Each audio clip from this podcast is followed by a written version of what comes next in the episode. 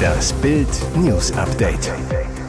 Es ist Samstag, der 20. August und das sind die Bild meldungen ARD-Chefs rechnen mit RBB-Führung ab. Gullideckel auf A7 geworfen, Tatverdächtiger festgenommen. Puff-Proteste beim BVB-Drama. Nächster Rums beim RBB. Offenbar misstrauen die ARD-Bosse der RBB-Spitze auch bei der Aufklärung der zahlreichen Vorwürfe von Verschwendung, Filz und Vetternwirtschaft. Die ARD-Intendanten haben das Vertrauen in die amtierende Geschäftsleitung des RBB in der Aufarbeitung der Affäre um die abberufene Senderchefin Patricia Schlesinger verloren, teilten das jetzt sogar öffentlich mit. Wir, die Intendantinnen und Intendanten der ARD, haben kein Vertrauen mehr, dass der geschäftsführenden Leitung des Senders die Aufarbeitung der diversen Vorfälle zügig genug gelingt, so ARD chef Tom Buro am Samstag. Nach dpa-Informationen soll mangelnde Aufklärung bei dem umstrittenen Bonussystem der Führungskräfte eine Rolle gespielt haben. Zuletzt waren neue Informationen zur Gehaltsstruktur beim RBB bekannt geworden. Der Business Insider berichtete über ein geheimes Bonussystem, das RBB-Führungskräften offenbar noch höhere Bezüge ermöglichte, als zuvor bekannt gewesen war. Was für ein abstoßender Tiefschlag. Während sein Land in der Ukraine systematisch wütet und mordet, leistet Russlands ständiger Vertreter bei den internationalen Organisationen in Wien, Michael Ulyanov, fleißig Propagandaunterstützung auf Twitter. Jetzt kommentierte er einen Tweet von Ukraine-Präsident Volodymyr Zelensky mit dem Ausruf Kein Erbarmen für das ukrainische Volk. Ein Aufruf zum Völkermord? So fasste es der ukrainische Parlamentspräsident Russland Stefanschuk auf. Der Russenvertreter wollte seinen Kommentar aber gar nicht als Völkermordaufruf verstanden wissen. Vielmehr habe er eine andere, aber kaum bessere Intention gehabt. Nämlich, dass es Zelensky sei, der kein Erbarmen mit dem ukrainischen Volk habe, weil er seinem Land Waffen besorgt, statt sich mit den brutalen russischen Invasoren an den Verhandlungstisch zu setzen. Sprich, zu kapitulieren und die Ukrainer den Russen auszuliefern. Zelensky hatte sich im Tweet, den der Botschafter so brutal kommentierte, für ein militärisches Hilfspaket von 775 Millionen Dollar aus den USA bedankt. Und wie reagiert Österreich? Das österreichische Außenministerium von Minister Alexander Schallenberg reagiert auf die Pöbelei und bestellt den Vertreter ein. Wahnsinnsattacke auf der Autobahn 7. Am frühen Samstagmorgen wurden zwei Gullideckel zwischen der Anschlussstelle Drispenstedt und dem Parkplatz an der Alpe auf der 7 geworfen. Ein Gullideckel traf einen VW Golf, der in Fahrtrichtung Süden unterwegs war. Der rund 40 Kilogramm schwere Deckel durchschlug die Windschutzscheibe und krachte ins Auto. Von der gewaltigen Wucht wurde das Dach des Autos eingedrückt. Der Fahrer aus Baden-Württemberg wurde schwer, seine Beifahrerin lebensgefährlich verletzt. Beide wurden in ein Krankenhaus eingeliefert. Die Beifahrerin ist nach Angaben der Polizei vom Samstag Samstagmittag inzwischen außer Lebensgefahr. Während der Fahndung nach den oder dem Tatverdächtigen geriet ein Mann aus dem Landkreis Hildesheim ins Visier der Ermittlungen. Der 50-jährige Mann wurde von Beamten festgenommen. Unklar ist, ob der Verdächtige allein gehandelt hat. Daher suchen die Ermittler der gegründeten Mordkommission Zeugen. Brustkrebs, Darmkrebs, Lungenkrebs. Jährlich sterben weltweit über 10 Millionen Menschen an Krebs. Die traurige Wahrheit, fast die Hälfte der Krebstodesfälle wäre vermeidbar. Zu diesem Schluss kommt zumindest eine neue Studie der University of Washington in Seattle.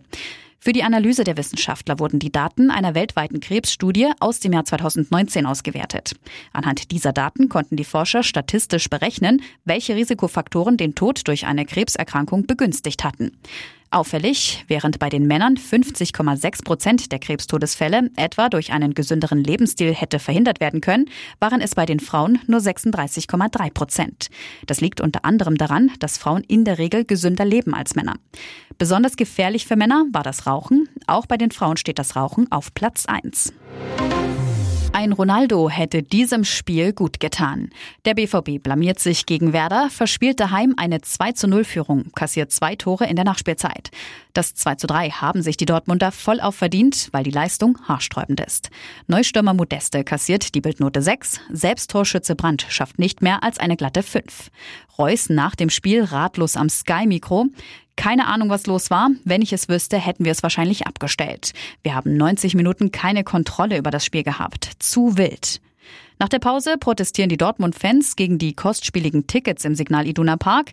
In der Südtribüne wird ein riesiges Banner enthüllt. Quo Vadis BVB? In der Bundesliga ist allen bekannt, zahlen die Fans von Borussia am meisten im ganzen Land. Echte Liebe, aber teurer als jeder andere Puff. Hier steht die teuerste Dauerkarte der Bundesliga. Für Terzic wäre es der zehnte Sieg als Dortmund-Trainer hintereinander gewesen. Verdient wäre er nicht gewesen. Ronaldo wird wohl trotzdem nicht demnächst in Schwarz-Gelb auflaufen. Und jetzt weitere wichtige Meldungen des Tages vom Bild Newsdesk. Die Grünen raten dazu, kalt und schnell zu duschen, so Bundeswirtschaftsminister Robert Habeck, oder am besten gar nicht. Ein Waschlappen reiche, laut Baden-Württembergs Landeschef Winfried Kretschmann. Ein CDU-Landeschef will noch härter durchgreifen und die Heizung in unseren Wohnzimmern per Gesetz runterdrehen können. Keiner soll frieren, aber eine Begrenzung der Raumtemperatur auch in Privatwohnungen muss möglich sein, sagte nun Schleswig-Holsteins Ministerpräsident Daniel Günther im Interview mit der Welt am Sonntag. Wie warm sollen wir im Winter noch heizen dürfen. Günther deutete an, wie viel Grad ihm vorschweben. Wir werden da als Land mit gutem Beispiel vorangehen. Für landeseigene Gebäude werden wir uns beim Heizen am derzeit zulässigen Temperaturminimum von 20 Grad orientieren. Sobald der Bund das rechtlich ermöglicht, werden wir auch unter diese Marke gehen, sagte Günther, der übrigens nach eigenen Angaben jeden Morgen kalt duscht auch im Winter, wie er Bild versicherte. Nur beim Haarewaschen muss ich ein bisschen wärmer drehen, sonst schäumt es ja nicht, so Günther weiter. TV-Star Harald Schmidt hat Ärger mit der Rentenkasse. Gestern feierte der Entertainer seinen 65. Geburtstag. In acht Monaten dann hat er offiziell das Renteneintrittsalter erreicht. Laut Rentenbescheid soll ihm dann aber nur eine Mini-Rente von 272 Euro überwiesen werden, sagte Schmidt jüngst in einem DPA-Interview. Dabei habe er 15 Jahre lang voll in die Kasse eingezahlt. Hat sich die Rentenkasse verrechnet? Das vermutet jetzt der Bundesverband der Rentenberater. Denn wenn die Angaben des Showmasters korrekt sind, ergeht ergebe das eigentlich eine monatliche Rente von aktuell 1080,60 Euro rechnet der Verband vor und rät Schmidt zum Einspruch. Tatsächlich wäre Schmidt nicht der einzige Fall, bei dem sich die Rentenkasse verrechnet hätte. Laut deutscher Rentenversicherung wurde allein im vergangenen Jahr von 141.000 Rentnern Widerspruch gegen den Bescheid eingelegt. In 38.000 Fällen musste dann korrigiert werden. Harald Schmidt sagte zu Bild, ich lasse mir meine Mini-Rente von niemandem kaputt machen. Außerdem kann ich mich sowieso nicht erinnern und fordere einen Untersuchungsausschuss.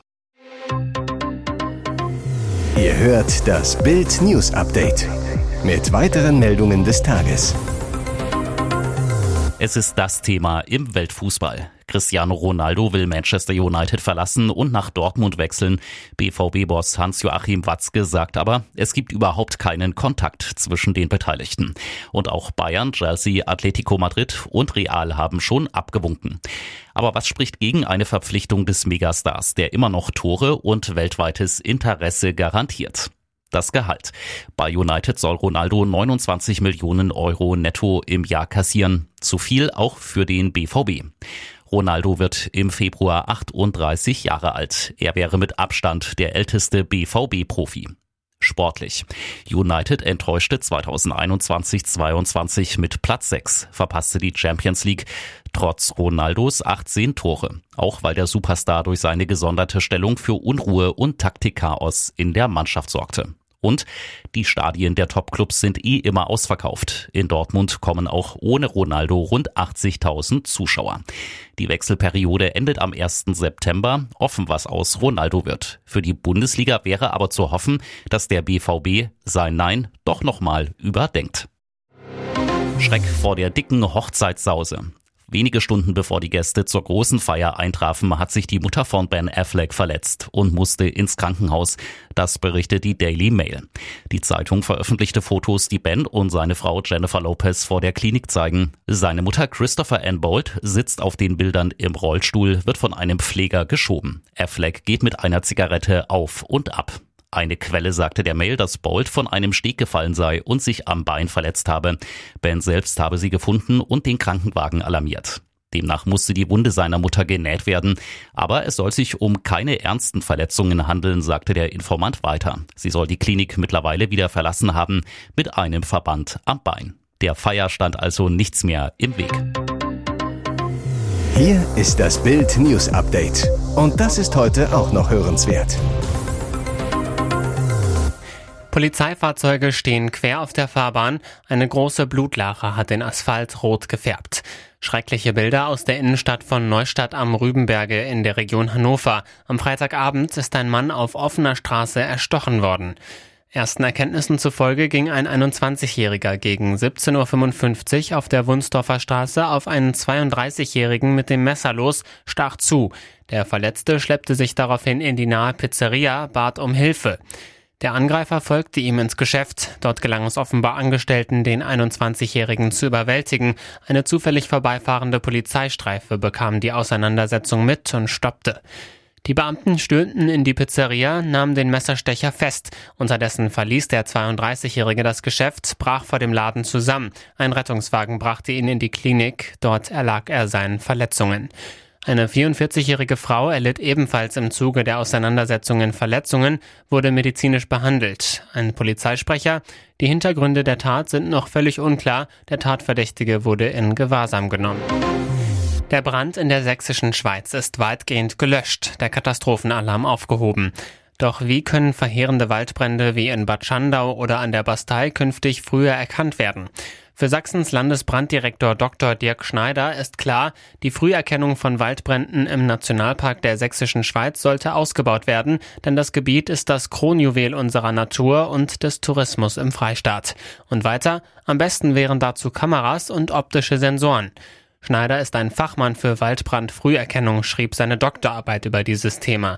In den Landkreisen Nordsachsen, Meißen, Görlitz und Bautzen werden bereits kameragestützte Brandmeldesysteme genutzt.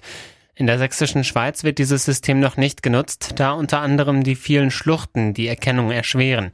Für die Brandwache schlossen Sachsenforst und Bad Schandau gestern eine Vereinbarung. Gegen Kostenersatz stellt die Gemeinde Personal und Technik. Weitere spannende Nachrichten, Interviews, Live-Schalten und Hintergründe hört ihr mit Bild TV Audio.